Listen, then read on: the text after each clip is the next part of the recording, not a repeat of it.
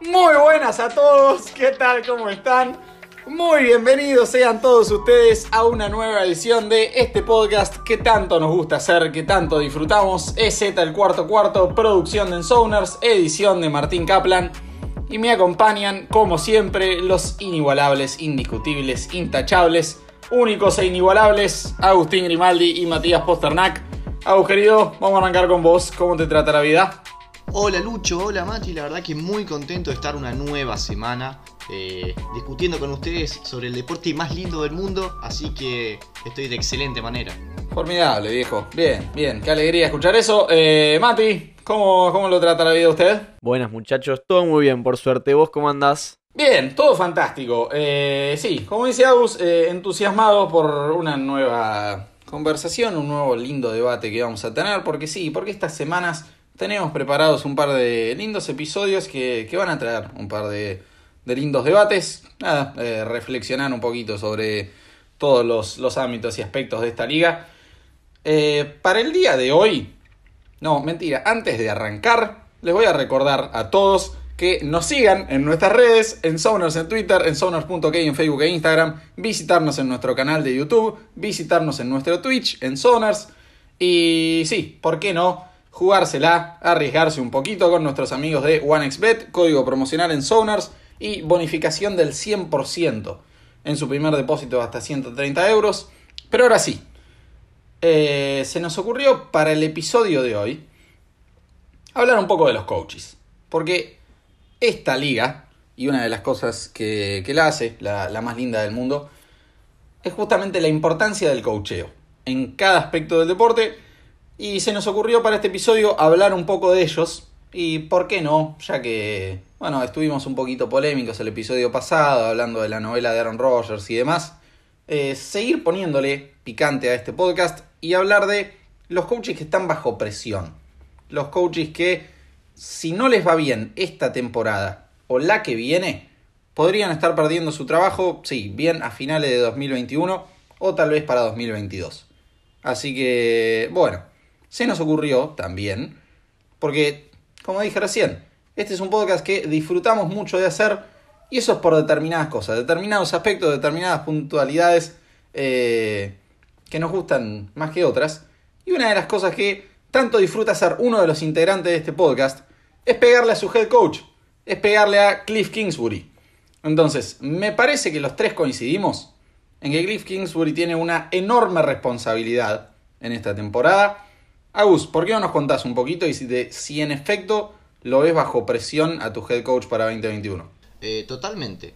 Eh, Kingsbury agarró un equipo que venía de un 3-13, venía de ser pick global número 1, elige a Kyler Murray sobre Josh Russell y tiene una primera temporada que la verdad está bastante bien, se ve un, un progreso en el juego ofensivo. Y ya en su segundo año eh, tenía la vara un poquito más alta, que fue el, año pasado en 2020. Eh, lamentablemente por, por errores claros de coacheo, eh, el equipo, sobre todo en, en, la parte del ataque, empieza a jugar muy mal y termina quedándose afuera de playoff jugando literalmente contra dos equipos suplentes, como son los restos de San Francisco y, y un coreback suplente como John Wolford, o no me acuerdo cómo se llamaba, que, que jugó en Los Ángeles Rams. Entonces me parece que con todos los movimientos que ha hecho en off-season, traer a JJ Watt, AJ Green, eh, Rodney Hudson, eh, si Arizona no clasifica playoff y si no da una buena imagen, voy un poquito más allá, creo que Kingsbury es eh, uno de los candidatos número uno a dejar su puesto en, en este año. Mati, ¿algo que quieras sumar a este análisis? Sí, yo estoy muy, muy de acuerdo con lo que dice Agus. Creo que lo único que le juega un poco a favor a Kingsbury en cuanto a la presión que tiene y lo que se espera de los Cardinals es que sabemos que la división oeste del, de la Conferencia Nacional es la más dura de la liga. Entonces es constantemente estar compitiendo contra equipos excelentes, no hay partidos gratis, entonces creo que ahí puede haber algo de lo que, de lo que se pueden agarrar como para justificar si Kingsbury vuelve a quedar afuera de playoffs. Sí, a ver, 100% de acuerdo, no, no hay mucho que agregar a lo que ya dijeron. Eh, si quieren saber el, detalle y todo el análisis más completo de lo que fue la, la free agency de, de, Arizona, vayan a escuchar el, el, episodio que hicimos sobre ello con un invitado de lujo en Sergio.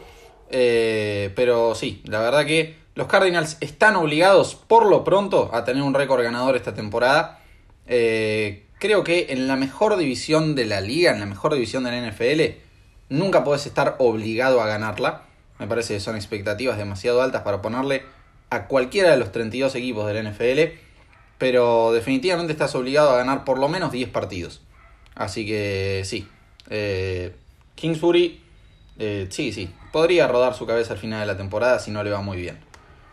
Eh, permítanme postular a mí un candidato ahora.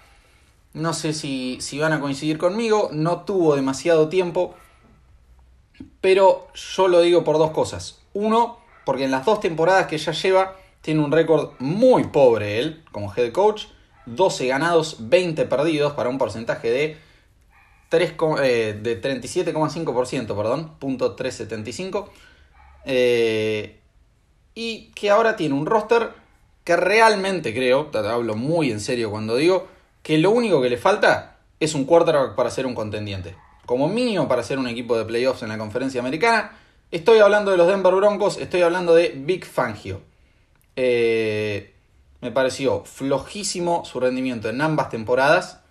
Me parece que eh, el equipo está rindiendo muy por debajo de los nombres que tiene. Y sí, está bien, en efecto, el, 2020 fue un año complicado para todos. Los Broncos en particular tuvieron lesiones complicadas, ni más ni menos que Von Miller. Pero creo que en, si en 2021, con el roster que tiene, no le va bien, no gana por lo menos 8 partidos, eh, o 7 digamos, sí, afuera. Pero es que no sería un récord demasiado lejos de lo que tuvo el año pasado. Me parece que con el roster que tiene, por lo menos deberían aspirar a tener eh, mínimo, por lo menos récord arriba de 500. Después si clasifica a playoff o si tiene 10, 11 victorias, la verdad que lo dudo mucho, pero por lo menos deberían aspirar a eso, sobre todo después del excelente draft que tuvieron. Sí, yo comparto Lucho en que Denver es ese equipo que en las últimas temporadas uno miraba el equipo antes de la semana 1 y por ahí decías, che, estos pueden llegar a, pelear por entrar a playoffs. Y con el correr de las semanas te ibas dando cuenta que no, era un gran equipo, que eran solo nombres, que no, no pudieron engranar. Entonces creo que sí, que, que Fangio tiene, tiene presente él que, tiene que mejorar y no creo que lo pueda hacer porque a menos que firmen Aaron Rodgers, no me parece que Bridgewater o Locke sean la solución y no, no creo que puedan guiar un equipo a más de, siete victorias. Sí, a ver, eh, completamente de acuerdo con, lo que dicen. Eh, sí, coincido con lo que decís. Eh, no, no es mucho más de, de, lo que lograron la temporada pasada. Pero, a ver, repito, para mí fue underachieving, o sea, estar por, por debajo de las expectativas, por debajo del deber, el récord ese. Y lo digo como un mínimo básico, eh, 8 victorias. Creo que deberían aspirar un récord ganador. Eh, no sé si, si con Bridgewater o con Locke, pero creo que, que de Denver se espera algo más y que si Big Fangio no logra estar a la altura de esas expectativas, eh, vamos a tener un nuevo head coach ahí en Mile High para 2022 o sí, a más tardar 2023. Mati, ¿querés postular a, un candidato tuyo ahora o algo más para agregar sobre lo que dijimos recién? No, creo que ya estamos con Denver y me voy a ir para otro lado, otra conferencia, porque el candidato que tengo yo es Mike McCarthy. Y quiero, quiero remarcar algo acá también relacionado con lo de Denver, que no es solo la cantidad de victorias lo que importa en una temporada, sino cómo se dan. Porque la temporada pasada los Cowboys terminaron con un récord de 6 y 10, pero llegaron a estar 3-9. Y si no fuera porque jugaron la peor división de la historia de la liga, no habrían tenido ni una mínima chance de avanzar a ningún lado. Y como sabemos, Dallas es un mercado que no, no hay paciencia. En Dallas no, no, no, existe el proceso, los años, el ir mejorando gradualmente. En Dallas es Super Bowl. Lo que se espera es llegar al Super Bowl, es ser protagonista en los playoffs. Entonces, si el equipo de McCarthy vuelve a tener un mal año, no me sorprendería que no llegue al final como head coach. Estoy totalmente de acuerdo, ¿eh? Para mí... A ver, ¿qué es eso? Tuvo la mala suerte que se lesionó Prescott y la, la mayor parte de la línea ofensiva, pero, pero sí, a ver, no se, no se vio en ningún momento un Dallas que, que pudiera realmente eh, cumplir con todas las expectativas que tenían al principio de la temporada. Eh, a ver, sí, sin duda la lesión de, de, un quarterback del calibre de Dak, o sea, la lesión de, de, tu quarterback titular siempre es un problema. Si es del calibre de Dak, lo es aún más. eh, es un, un aliciente al pobre rendimiento de los Cowboys. Pero a ver, primero, esa ofensiva no, no iba ni para atrás ni para adelante. Eh, probaron con, con, todos los quarterbacks del planeta y con todos un desastre. No, no, no te conseguían un primero y diez ni a palos. Y esa defensa yo no le veo excusa, ¿eh? Al, rendimiento pobre de, de, la defensiva de los Cowboys. No, no es que le falte individualidad tampoco, como para rendir como rindieron. Así que sí, definitivamente, a ver, me parece que lo único que los salva a Mike McCarthy de ser echado esta temporada, que repito, yo no creo que lo vayan a echar esta temporada, sí me parece que podría estar bajo serio peligro para 2023, digo 2022, perdón, eh, es, es el tema este de su pedigree, su currículum, haber sido campeón de Super Bowl, eh, el éxito que tuvo en Green Bay, pero fuera de eso, sí, voy a coincidir plenamente con ustedes. Está bien que la lesión de Dak claramente fue un problema para Dallas, pero Andy Dalton no es tan mal quarterback. De hecho, Cincinnati llegó a varios partidos de, postemporada. No pudo ganar ninguno, pero llegó varias veces a postemporada con Andy Dalton. Este, y los Cowboys tenían un muy buen equipo. O sea, Ezekiel Elliott, CeeDee Lamb, Amari Cooper. Este, son, son, jugadores realmente muy buenos. Que, nada, uno podía esperar que ante la lesión de, de Dak Prescott se vea un cambio en Dallas y se vea alguna fuerza de revitalizarse detrás de Andy Dalton que no, no se hizo. Entonces creo que ahí es donde, donde se le puede pegar a McCarthy. No, pero a ver, 100% de acuerdo. Por eso digo que probando con, con todos los quarterbacks la, la, ofensiva no iba para ningún lado. Y, y sí, eso me parece que es mucho más problema del cocheo. Porque Andy Dalton lo hemos visto de lo que es capaz de ser cuando se lo rodea bien. Eh, lo hemos visto arrancar una temporada 8-0. Lo hemos visto llevar a su equipo a playoffs. Lo hemos visto tener grandes rendimientos. Es un quarterback que, rodeado como lo está en Dallas, debería haber tenido un rendimiento mucho mejor y no lo tuvo. Eh, eso obviamente no exculpando por completo a, al rifle rojo, pero definitivamente le, adjudico una enorme parte de esa responsabilidad a McCarthy, sobre todo cuando se lo considera como un, un gurú ofensivo o cuando es un head coach ofensivo, eh, sin agregarle una cantidad innecesaria de adjetivos pomposos. Eh, por eso digo, sí, coincido en que Mike McCarthy bajo presión. Eh, a ver, ahora, a menos que quieran agregar algo, me parece que alguien que no podemos dejar de mencionar es el señor John Gruden. Un hombre que le dieron un contrato de 10 años y que tal vez eso sea medianamente lo, lo que lo mantiene y lo que le puede dar una mínima chance de permanecer en Las Vegas después de esta temporada. Pero, a ver, hay un dato importantísimo para tirar de Gruden, un dato, pero espectacular. Escuchen esto, el récord de John Gruden como head coach a lo largo de su carrera, de septiembre a noviembre, es de 92 ganados, 32 perdidos. Un winning percentage de 74%. Ahora, en diciembre es de 21 ganados, 38 perdidos. 35% de efectividad para él. Entonces, eh, a playoffs se clasifica en diciembre. Y, vimos lo que pasó con, con, los Riders en las últimas dos temporadas. Creo que ambas temporadas las arrancaron 6-4 y después se terminaron desmoronando por completo en un par de semanas, perdiendo la enorme mayoría de sus últimos partidos.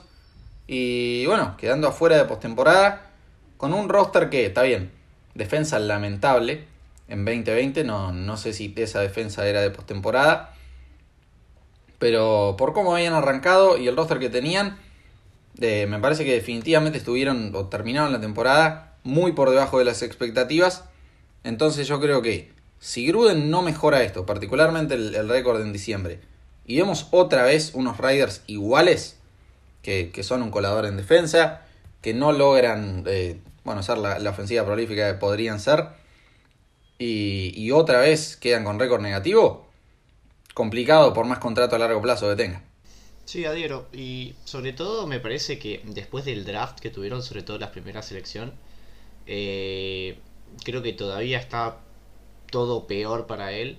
Y me parece que Las Vegas este año no va a tener un buen año. O sea, creo que tanto por calendario como por, por cómo se han reforzado y, y cómo han perdido piezas importantes, una de las mejores líneas ofensivas de la liga eh, la veo muy complicado. Creo que, que John Gruden ni, ni, siquiera va a terminar el año, me parece.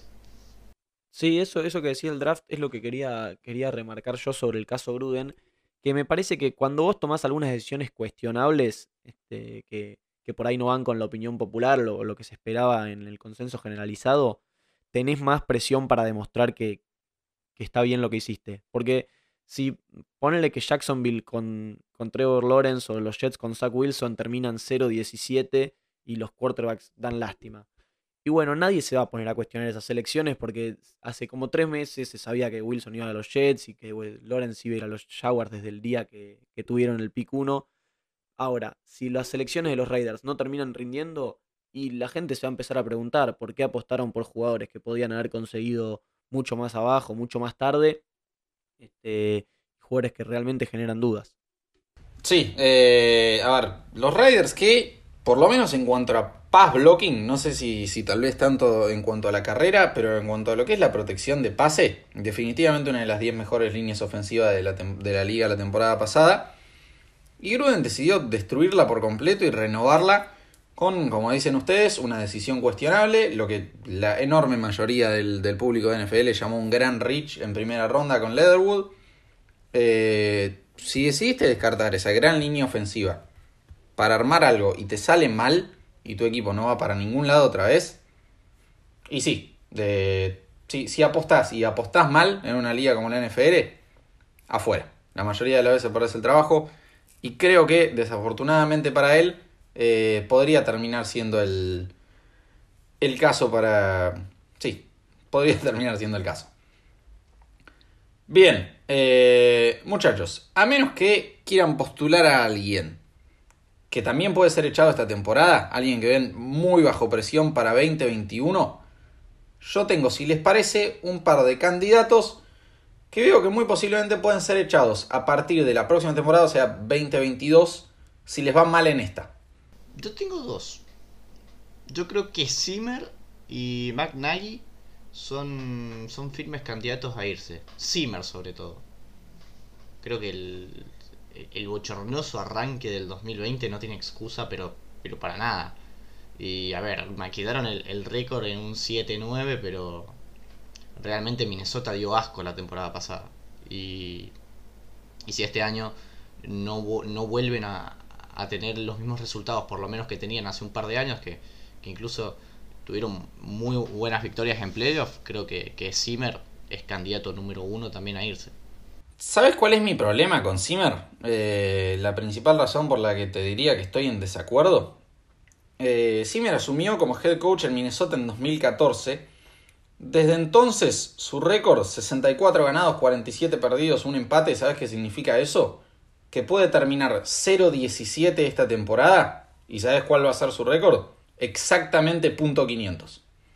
Entonces, si vos podés perder literalmente todos los partidos de la temporada y aún así no tener récord perdedor desde que llegaste al equipo, me parece que echarlo por lo menos después de esta temporada, o sea, al final de 2021, es exagerado. Nadie te lo puedo creer, pero me gustaría escuchar la opinión de Mati sobre Zimmer. Eh, yo creo en esta estoy más de acuerdo con Agus. Me parece que si Minnesota vuelve a tener una temporada decepcionante como la anterior, este, se pueden llegar a poner en, en duda el lugar de Zimmer. Porque Minnesota realmente tiene buenos jugadores, tiene talento, tiene uno de los mejores corredores de la liga, tiene un cuerpo de receptores que la mayoría le puede envidiar. Entonces, sí, está bien, quizás Kirk Cousins no es el mejor quarterback disponible, pero tampoco es malo. De hecho, han llegado a final de conferencia con él. Y me parece que una, una temporada en la que rápidamente estén fuera de la carrera por los playoffs de nuevo, este, puede hacer dudar a más de uno. Ok, está, está, está bien. O sea, no, no. Yo insisto, yo no lo echaría en 2021 de ninguna manera. Pero está, está, bien, o sea, definitivamente me parece que no tiene su trabajo asegurado en 2022 y no le va bien ahora este año. Eh, lo de Mad sí lo puedo creer un, poco más. A ver, hay que recordar que tiene un, récord cómodamente ganador, 28-20 eh, de que llegó a Chicago el problema, me parece, es ese 0-2 en postemporada. Y, y el año pasado, que esa ofensiva, a ver, es un coach reconocido por su ofensiva, eh, enorme experiencia como offensive coordinator, quarterbacks coach, etcétera, etcétera. Eh, Y esa ofensiva, nada, vos la, catalogaste como el síndrome de Chicago a, lo que jugaban los Bears y a, lo mal que rendían. Eh, sí, es, como bastante inexcusable. Y si vuelve a tener un, rendimiento similar, si otra vez la ofensiva es un asco.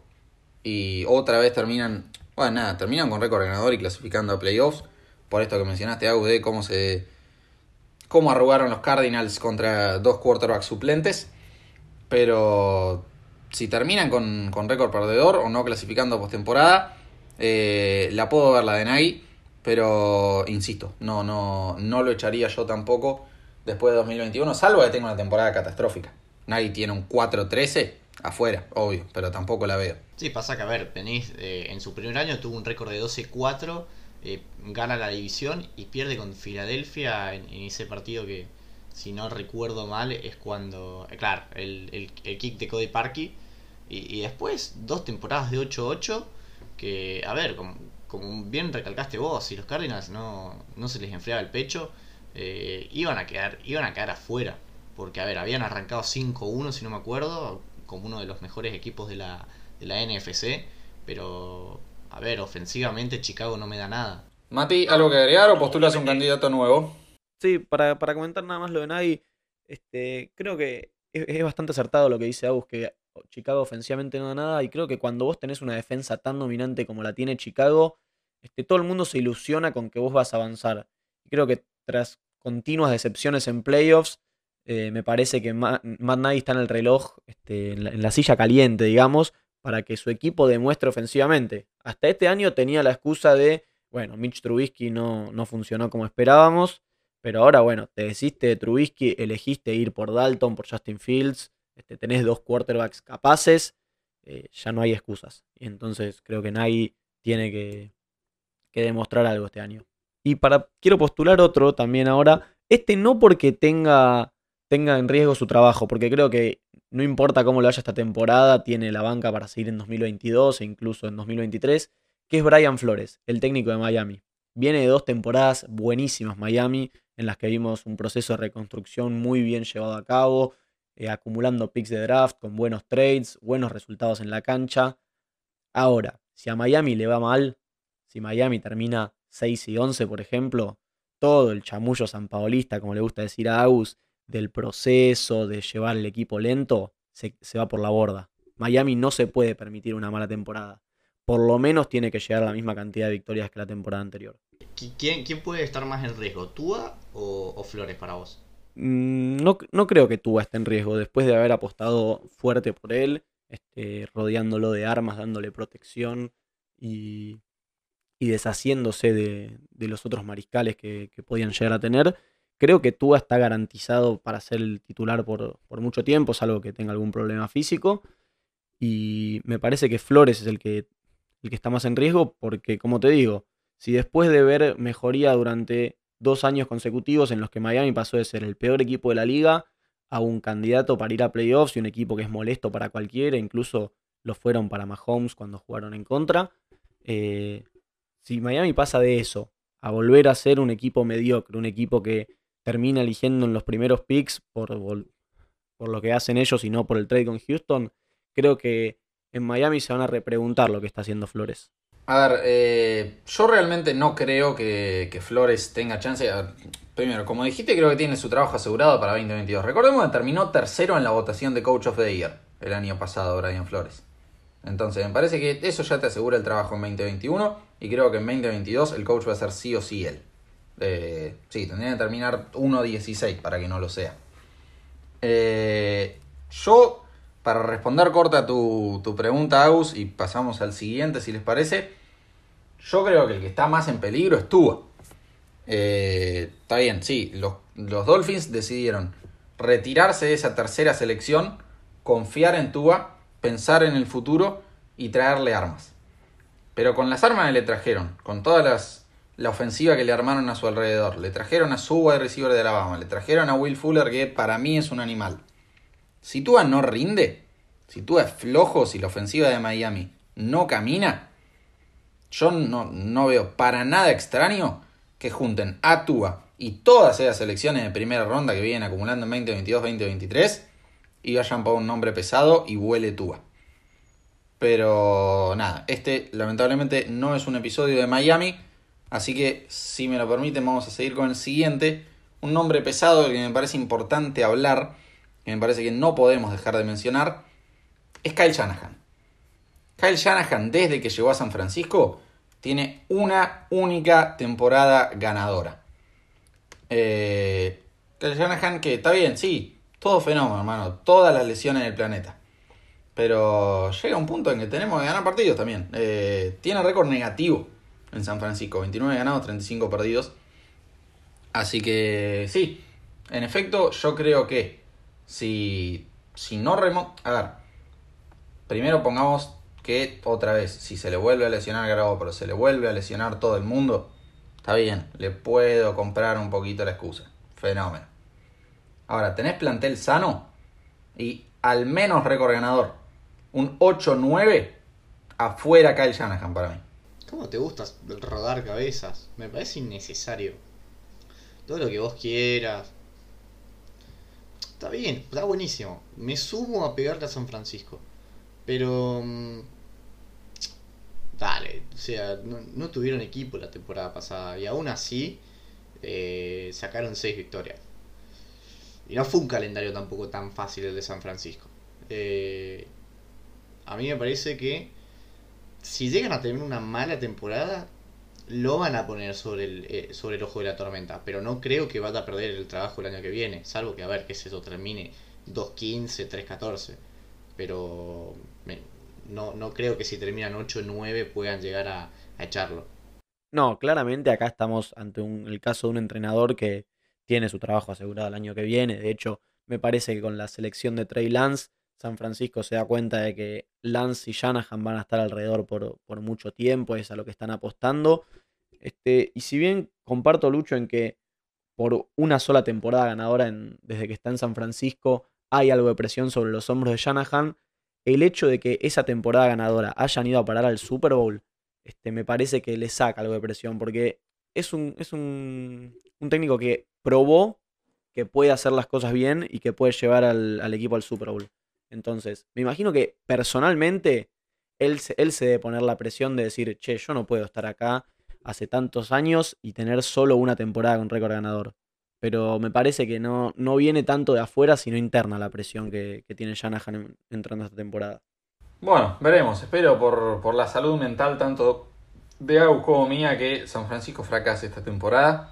Así que eso, veremos cómo les va. Eh, sí, me, gustaría que, se vaya Shanahan porque creo que es un buen head coach, pero por más bueno que, sea, si los resultados no, se ven reflejados en la cancha, creo que, hay que pasar otra cosa.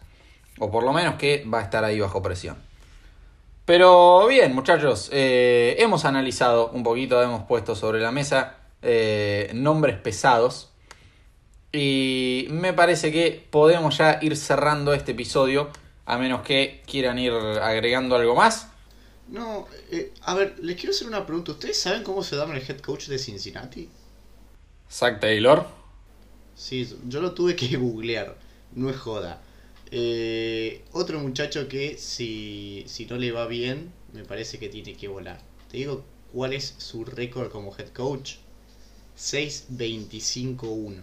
Sí, eh, cortito, te tiro así los nombres nomás de coaches que a partir de la próxima temporada, o sea, en 2022, podrían ser echados si les va mal en esta. Matt Rule si gana menos de 4 partidos, Zach Taylor si gana menos de 5, McCarthy si gana menos de 7, eh, Brandon Staley con una sola temporada si gana menos de 8, afuera, o por lo menos en la duda. Eh, sí. Pero, pero para, para, para, para, ¿Brandon Staley en serio? Los Chargers tienen un equipazo, hermano. Equipazo. Por lo menos 8 victorias. Sí o sí. Sí o sí. Bueno, pero va a ser su primera temporada. 8 victorias, mínimo. Sí o sí. No, no digo de echarlo en 2021, pero ya entra cuestionado en 2022. Sobre eso tengo una pregunta para ustedes. ¿Quién dicen de los, de los coaches rookies, por así decirlo, o de los nuevos que llegaron a un nuevo equipo, que tiene más presión para esta temporada? Eh, creo que Urban Meyer, pero porque habla demasiado. Habla demasiado y explica demasiado las cosas. Y esa, y esa estupidez de que ahora Travis Etienne va a ser wide receiver y todas esas cosas, me, me, parece que no se está haciendo inventos donde no los tiene que hacer. A eso sumado que tuvo una agencia libre pésima. Eh, a ver, yo creo que a Urban le puede representar un problema traer a T.O. porque se armó un absurdo debate y una absurda cantidad y tormenta y diluvio de críticas por eh, traerlo a, la NFL de vuelta. Eh, yo creo que si en efecto lo deja en el roster y le va mal, sí, pero a ver, dos cosas. Uno, segundo mejor college coach de la historia. Creo que hay que darle un chance en la NFL antes de empezar a criticarlo. Y segundo, 15 derrotas consecutivas tienen los Jaguars. Eh, nada, contextualizar un poco la situación. Pero eso, bien. ¿Algo más que agregar o, o quieren ir cerrando? No, por mi parte estoy. Lo mismo, creo que dimos un, un pantallazo bastante bueno de, de, la situación de los coaches que más complicados están para esta temporada. Muy bien, entonces. Bueno, eh, ha sido realmente un placer. Eh, lindo debate hemos tenido acá, analizando, sí, nombres bastante pesaditos. Eh, bien, nos, nos, encontraremos la próxima semana para un muy lindo episodio que tenemos preparado también con un interesante debate sobre lo, lo que viene siendo el juego en, en, la NFL en estos últimos años. Eh, nada, tal vez desmitificar un mito que se viene armando. Así que eso, muchachos, eh, un placer compartir un nuevo episodio con ustedes. Algo más que, que quieran agregar antes de despedirnos, unas últimas palabras. Si tuvieras que apostar ¿por qué head coach de los que hablamos se va primero? ¿Por, por cuál apostarían? Kingsbury. Qué resentida que estás. Qué resentida que estás. Es que sí, de OneXBet, código promocional en Sonars, Kingsbury o Gruden. Si, si no les va bien, uno de ellos dos. Sí o sí, me parece. Mira, el calendario, por lo menos el inicial para Arizona, no es, no es muy complicado. Creo que pueden incluso llegar a estar 3 o 4-0 si es que le ganamos a Tennessee. Eh, yo creo que McCarthy. Yo creo que McCarthy, si, si, empieza si empieza mal, creo que lo van a, a volar. Bien, formidable entonces. Ahora sí nos, nos vamos despidiendo. Muchísimas gracias a todos ustedes por escucharnos hasta acá. Vayan a seguirnos en nuestras redes, en Sonors en Twitter, en Sonors.ok en Facebook e Instagram.